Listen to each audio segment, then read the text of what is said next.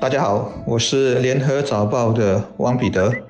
各位听众，大家好，我是新民日报的朱志伟。昨天，二零二一年十一月二十九日，肯定是新马两地人一个非常值得纪念的日子。从去年三月开始，因为疫情的关系。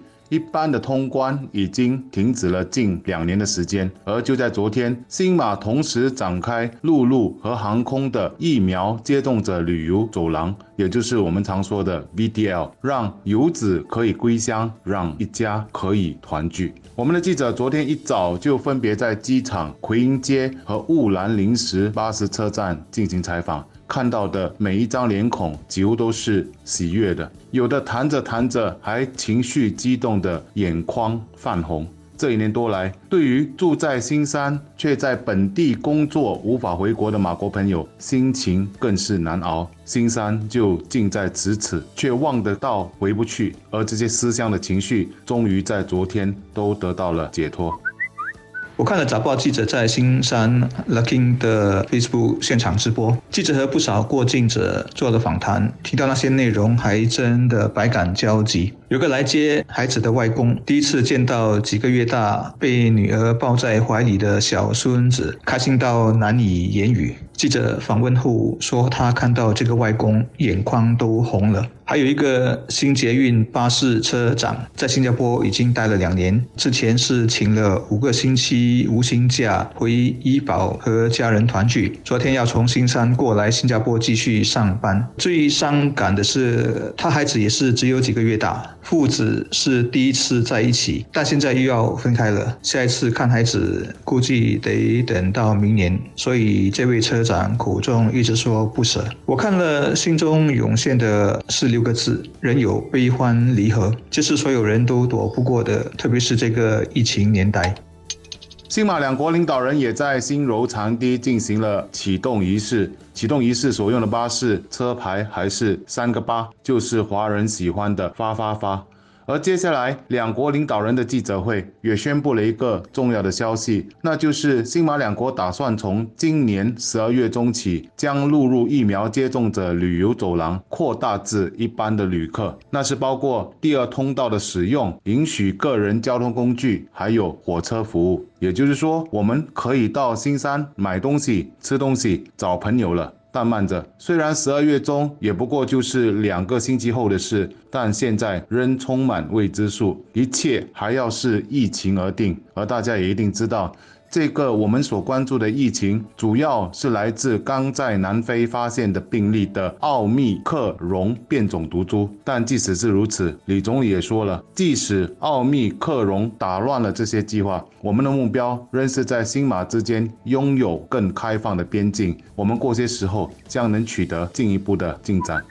早报最近在做字数一年，让读者选年度汉字。我在为“困”这个字写解说时，特别提到马国和新加坡这个地理历史。经济亲情上的唇齿相依的关系，说现在长堤变成了长叹，咫尺变成了天涯，是许多两地家庭目前正在忍受的无奈和伤感。确实，疫情爆发以来，长堤空荡荡的图像是很超现实啊，让很多人难以想象的。有人说，上一次出现这样的情况，还可追溯到日军南下攻占新加坡的时候。这次的。阻隔才让很多人深切感受到两地的联系啊，在过去都被我们视为理所当然。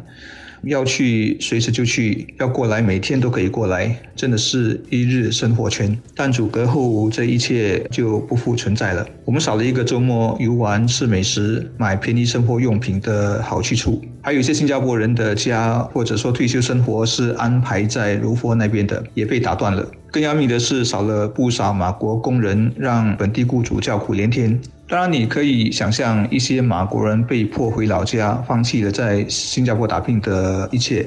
特别是工人失去了汇率乘以三的薪水，对他们家庭收入的打击有多大？没有了新加坡的消费者，新山的世道一片萧条。我在 YouTube 上看到那里街道静悄悄，商店门可罗雀，很多都倒闭了。从前长堤拥堵，我们在其中发牢骚，但现在才知道拥堵是 happy problem，拥堵甚至是幸福的。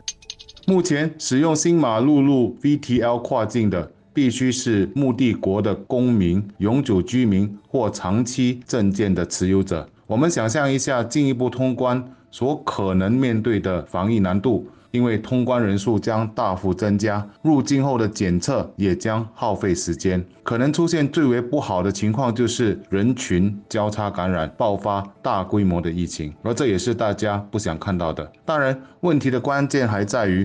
我们还不太了解新毒株奥密克戎的特性。根据英国广播电台的报道，一些专家称奥密克戎是至今为止最糟糕的变异毒株。最让人担忧的还是它似乎与原始的新冠病毒差别很大，而这也意味着我们现在所施打的疫苗效果可能受影响。但科学家也说，目前要做任何判断为时尚早。而最接近奥密克戎的一名南非医生则说，他所看到的患者症状非常轻微，但他说这还需要更多时间才能知道这个新的毒株会否引起比较脆弱人群更严重的病状。昨天开通 VTL，因为是第一天。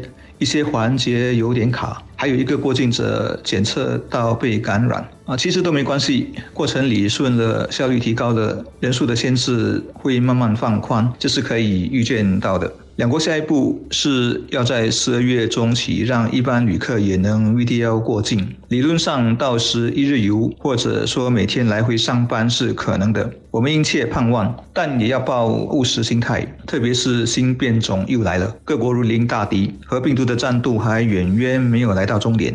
总之，不要太担心，但用心防疫还是必须的。VTL 启动之初，让两地家人团聚，让经贸往来尽快恢复最重要。旅游能够最好，不能的话再等等无妨。回到上面的人有悲欢离合的感慨，接受这是人生的一部分，也是这次疫情教会我们的。昨天也是马国首相伊斯曼沙比里在八月二十一日上任后首次访问我国，同时也是三年多以来马国首相首次到访新加坡。VTL 的启动是新马两国朝恢复双边和区域连接的重要一步。接下来，只要疫情稳定，我相信我们会看到两国更加紧密的合作，为彼此的经济注入更多的动力。即使短时间回不到过去，那也有中长期的规划，要让长堤动起来，显得更有活力。